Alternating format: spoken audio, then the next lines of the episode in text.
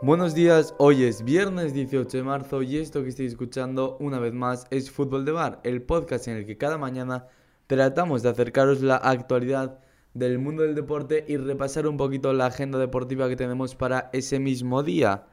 Hoy programa de viernes, por tanto tendríamos que repasar, como hicimos ya el viernes anterior, la actualidad deportiva que tendremos durante todo el fin de semana, pero hoy no va a ser así, hoy vamos a ver qué ha ocurrido en el jueves día 17 y qué va a pasar tanto hoy viernes 18 como mañana sábado 19. Pero el domingo 20 tendremos programa de fútbol de bar. Ese domingo 20 por la mañana no será a las 8 de la mañana, pero sí, sobre las 12 de la mañana tendremos en Spotify, en Apple Podcast y en eBooks, pues un programa especial, ya que, como ya sabréis, y si no lo sabéis os lo cuento, el domingo a las 9 de la noche. Es el clásico en el Santiago Bernabéu. Se juega ese Real Madrid Fútbol Club Barcelona. Por tanto, el domingo vamos a venir por la mañana a contaros las novedades y lo más destacado de esa previa del clásico. Y de paso aprovecharemos para repasar todo lo que habría ocurrido el sábado en la jornada de liga y en otros deportes.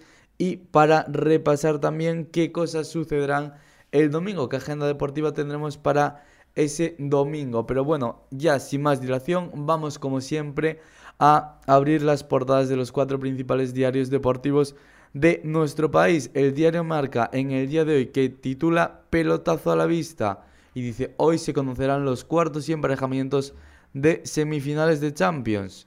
Porque hoy a las 12 se puede ver por Gol Televisión, será el sorteo de esos cuartos de final de la Champions League y se sortean también las semifinales. Queda ya todo el camino hacia la final de esa UEFA Champions League totalmente decidido con lo que pasó y ya queda todo absolutamente definido. Cambiamos de diario, abrimos ahora la portada del diario AS, que es para Carlos Enrique Casemiro, que ha concedido una entrevista al diario AS.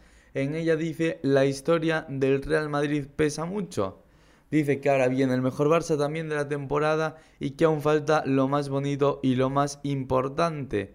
Dice que él siempre intenta robar la pelota y que nunca quiere hacer daño al rival por esas polémicas que rodean siempre al futbolista brasileño que a veces es criticado por uno exceso de la fuerza, se dice que pues que no se ha amonestado como debería o que tiene mucha permisividad por tanto de los colegiados. Carlos Casemiro que se defiende de esas acusaciones y él dice que jamás va a hacer daño al rival, que siempre trata de robar, de interceptar la pelota. El diario es que también tiene un pequeño espacio en su portada para repasar los encuentros de la Europa League que hubo en el día de ayer, esa victoria del Barça y esa derrota tanto del Sevilla como del Betis. Nos vamos ahora a los diarios catalanes Mundo Deportivo portada para el Barça con el titular Reacción. El Barça se sobrepone al infierno turco y remonta el gol inicial del Galatasaray para avanzar a cuartos, dice Mundo Deportivo que señala el tanto magistral de Pedri y el gol de Aubameyang que sirvieron para que el equipo de Xavi avance otra ronda más en esa UEFA Europa League. También comenta sobre ese sorteo de Champions que ya aparecía en la portada del diario Marca, Mundo Deportivo que se refiere a él como bombo diabólico para los españoles, ya que afirma que los rivales de Real Madrid, Atlético y Villarreal, que sus posibles rivales son de primerísimo nivel. Además también destaca la lesión de Oyarzábal en la Real Sociedad siete meses de baja y el posible adiós al Mundial de Qatar. Por último, nos vamos a repasar la portada del diario Sport, que es también para la remontada del Barça, dice titular, el titular del Sport. Remontada y a cuartos, el Barça se clasifica de forma brillante tras levantar un 1-0 con un golazo de Pedri y otro de Aubameyang. Atalanta, West Ham y Leipzig, los cocos habitarán el sorteo de este mediodía en Nyon, dice el diario Sport, que también habla de que el, 3, que el día 3 de abril es la asamblea para aprobar el nuevo sponsor del Barça y que el clásico va a ser un clásico con equipaciones raras. Y es que en el día de ayer conocimos que el Real Madrid va a jugar con una equipación especial por su aniversario de color negro y el Barça lo va a hacer con la de la señera. Entonces no va a vestir ni el Madrid de blanco ni el Barça de blaugrana. Estas maravillosas cosas que tiene el fútbol moderno. Pero bueno, cerramos ya la prensa deportiva y nos vamos a repasar lo que ha sucedido en el día de ayer. Empezamos por esos encuentros de la Europa League, hablando de ese ya mencionado Barça 2 Galatasaray 1, o mejor dicho, Galatasaray 1 Barça 2, porque el Barça tuvo que jugar en Turquía ese partido de vuelta de los octavos de final de la Europa League. Un Barça que empezó el partido dominando, pero le costaba muchísimo crear peligro. El Galatasaray que estaba totalmente encerrado en su, campo, esperando esos espacios para salir a la contra, pero el Barça, aunque tenía la pelota, apenas cristalizaba en ocasiones. Estaba el equipo de Xavi Hernández algo impreciso con la pelota, sobre todo Ferran y Adama, los dos extremos que fueron de la partida ayer muy vigilados por sus laterales y por las ayudas de los mediocentros del Galatasaray a esos laterales y entonces apenas eran trascendentes, no podían encontrar tampoco Aubameyang, no podían poner prácticamente centros en esa primera parte y en mitad de esa tesitura llega un gol del Galatasaray a la salida de un córner marcado que adelanta al conjunto turco con un buen remate ante la pasividad defensiva de Ferran Torres, pero el Barça reacciona muy rápido y unos minutos después empata el encuentro. Una buena jugada colectiva acaba con Pedri tirando dos amagos y definiendo muy bien para empatar el encuentro. De hecho, el Barça que empieza a jugar mejor ese tramo final de la primera parte y acumula otra gran ocasión tras un centro de Adama Traoré, un remate de Aubameyang que acaba en el larguero. Comienza la segunda parte, volvemos del descanso y en el minuto 49 el Barça confirma esas buenas sensaciones. Y es que tras dos buenos rechaces del portero Iñaki Peña, Frenkie de Jong acaba cediendo la pelota atrás para que Pierre-Emerick Aubameyang vuelva a marcar, anote otro gol más, el delantero gabonés que está en un espectacular estado de forma y suma otra diana importante, crucial, podríamos decir, la del día de ayer, el Galatasaray que no cambia pese al gol del Barça su plan de partido, sigue tratando de estar aculadito atrás, que no recibir ocasiones, no recibir casi peligro y buscar los espacios para salir al contragolpe. En estos minutos, aún así, el Barça sí que dispuso de alguna contra, pero no tuvo fortuna para finalizarla. Por tanto, el partido acabó con esa victoria por un gol a dos para el Barça que continúa vivo en esta Europa League y sigue con paso firme hacia ese título, que es el único título ya que parece puede ganar el Barça esta temporada, porque la liga evidentemente está ya muy lejos y de la Copa del Rey fue eliminado el conjunto de Xavi Hernández. En el día de ayer también tuvimos más partidos de la UEFA Europa League, destacamos también otro con equipo español implicado que fue el West Ham 0, el West Ham 2, perdón, Sevilla 0 el equipo de Julen Lopetegui que llegaba a Londres con muchas bajas y eso se notó. De hecho, el entrenador dijo que le habían faltado piernas a su equipo. Ya en la ida se había quejado de esas bajas, había dicho que estaba muy bien que se pusiese carteles de favorito en el fútbol, pero que había que tener de vez en cuando un poco en cuenta las bajas y en el día de ayer el Sevilla volvía a tener muchas y eso le salió bastante caro al conjunto sevillista que cayó por 2 a 0 contra el equipo inglés. De hecho, el partido ya se le pone cuesta arriba muy pronto porque Sousek adelanta al West Ham en el minuto 39 de la primera parte. Una primera parte que no fue muy buena para el cuadro sevillano, aunque sí acumuló una buena ocasión en las botas del Nesiri, pero que el delantero no supo transformar. El Sevilla mejoró, eso sí, algo en la segunda mitad, aunque tampoco mucho, porque las ocasiones estaban siendo para el West Ham, pero el equipo inglés no consiguió batir la portería sevillista y sentenciar el partido, por tanto nos tuvimos que ir a la prórroga y ahí sí, ya en el minuto 112 Yarmolenko acabó desequilibrando el choque, acabó poniendo por delante al West Ham con ese 2-0 y dejando eliminado al equipo de Julen Lopetegui. El otro equipo español y el otro equipo sevillano que jugó en el día de ayer y que también se fue eliminado fue el Betis. Y es que el conjunto de Manuel Pellegrini visitó a la Intras de Frankfurt, empató a uno, consiguió un empate a uno, pero había perdido 1-2 en el 20 Villamarín, por lo que se queda fuera de la siguiente ronda de esta UEFA Europa League. Además, el Betis que conoció la cara más cruel del fútbol, porque tras una primera parte igualada, el Betis fue mejor en la segunda y en el minuto 90 Borja Iglesias consiguió empatar el encuentro y mandarlo a la prórroga. O sea, mejor dicho, empatar la eliminatoria. Se puso por delante el Betis en el encuentro con ese 1-0 que significaba el 2-2 en el global de la eliminatoria. Pero en el último minuto del partido, una desafortunada jugada acabó con un rebote del balón en la cabeza de Guido Rodríguez y acabó el esférico en la propia portería del Betis. Así que en el último minuto de la prórroga y con gol en propia perdió el Betis. No se me ocurre la verdad una forma más cruel de poder perder una eliminatoria. En el día de ayer también tuvimos más encuentros de esta UEFA Europa League. Destacamos el Olympique de Lyon 1 o Porto 1. Se clasifica el Olympique de Lyon por dos goles a una en el global de la eliminatoria. Bayer Leverkusen 0, Atalanta 1. El Atalanta que volvió a ganar al Bayern como ya había hecho en la ida y pasa a la siguiente ronda con un 2 a 4 en el global de la eliminatoria. Y el Mónaco 1, Sporting de Braga 1. El Sporting de Braga que había ganado ya en la ida y por tanto pasa con un 1-3 a su favor. Hoy es a las 12 de esta mañana el sorteo de Champions y de Europa League en Nyon.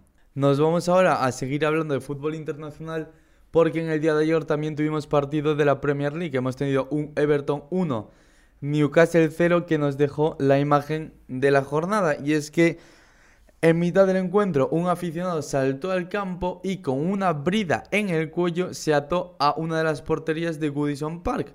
Por lo que se tuvo que parar el partido durante varios minutos, durante unos 10 minutos hasta que consiguieron desatar a ese aficionado de la portería y poder llevárselo del campo. Pero bueno, ahora vamos a repasar lo que tenemos en la agenda futbolística para hoy y mañana. Empezamos evidentemente como hacemos siempre por la Liga Santander y es que en el día de hoy a las 9 tenemos un Athletic Getafe, el Athletic de Bilbao, que busca acercarse a las posiciones europeas ya que está a 7 puntos. Por su parte, el Getafe quiere alejarse del descenso porque está solo 4 puntos por encima. Mañana sábado tenemos un Alavés Granada que abre esta jornada. El Alavés es decimonoveno con 22 puntos y el Granada es el equipo que marca la salvación con 3 puntos más, es decir, con 25. En el caso de que el Alavés gane, daría un importantísimo salto ya que conseguiría empatar a puntos a ese equipo que marca la permanencia partido trascendental en esa lucha por el descenso, el que tenemos mañana. También en el día de mañana tenemos un derby valenciano, ya que hay un Elche Valencia. El Elche, que es un equipo que está en la zona de Nadilla, que está lejos del descenso y muy lejos de Europa. Situación similar en la que se encuentra el Valencia también, que es noveno a 10 puntos de Europa y bastantes por encima de la zona de descenso. Otro partido de esa zona de media tabla es el Osasuna Levante. Partido de zona de media tabla decimos porque Osasuna está un décimo a 12 puntos de Europa y a 11 del descenso. Situación bastante contraria la del Levante, que es colista a 6 puntos de la salvación. El Levante que llegó hasta muchos más puntos y que viene tratando de remontar esta adversa situación. Veremos si lo consigue y si puede salir de esa zona de descenso. Mañana para cerrar esa jornada de sábado también tenemos un Rayo Vallecano Atlético de Madrid. El Atlético que es cuarto empatado a puntos con el Barça. Eso sí, el Barça con un partido menos. Así que de momento Atlético de Madrid que quiere seguir ganando, quiere seguir sumando victorias para tratar de asegurarse esa plaza de Champions League el año que viene. Para ello tiene dos puntos de ventaja con el Real Betis que es quinto con 49. Por su parte, el Rayo Vallecano, que viene en una dinámica bastante, bastante, bastante mala, aunque eso sí ha conseguido mejorar algo en el último partido, porque recordamos que llevaba seis derrotas seguidas. En el último partido rompe esa racha y consigue un empate, pero de momento está décimo tercero con 32 puntos a 15 ya de las posiciones europeas donde llegó a estar en buena parte de la temporada. Era uno de esos equipos que estaba incluso en la zona Champions. Y 7 puntos por encima, mejor dicho, 8 puntos por encima del Cádiz, que es el, que, el último que desciende, es decir, es el décimo octavo clasificado. Ese Cádiz, la salvación que la marca el Granada con 25, el Rayo tiene 32, 8 por encima del descenso.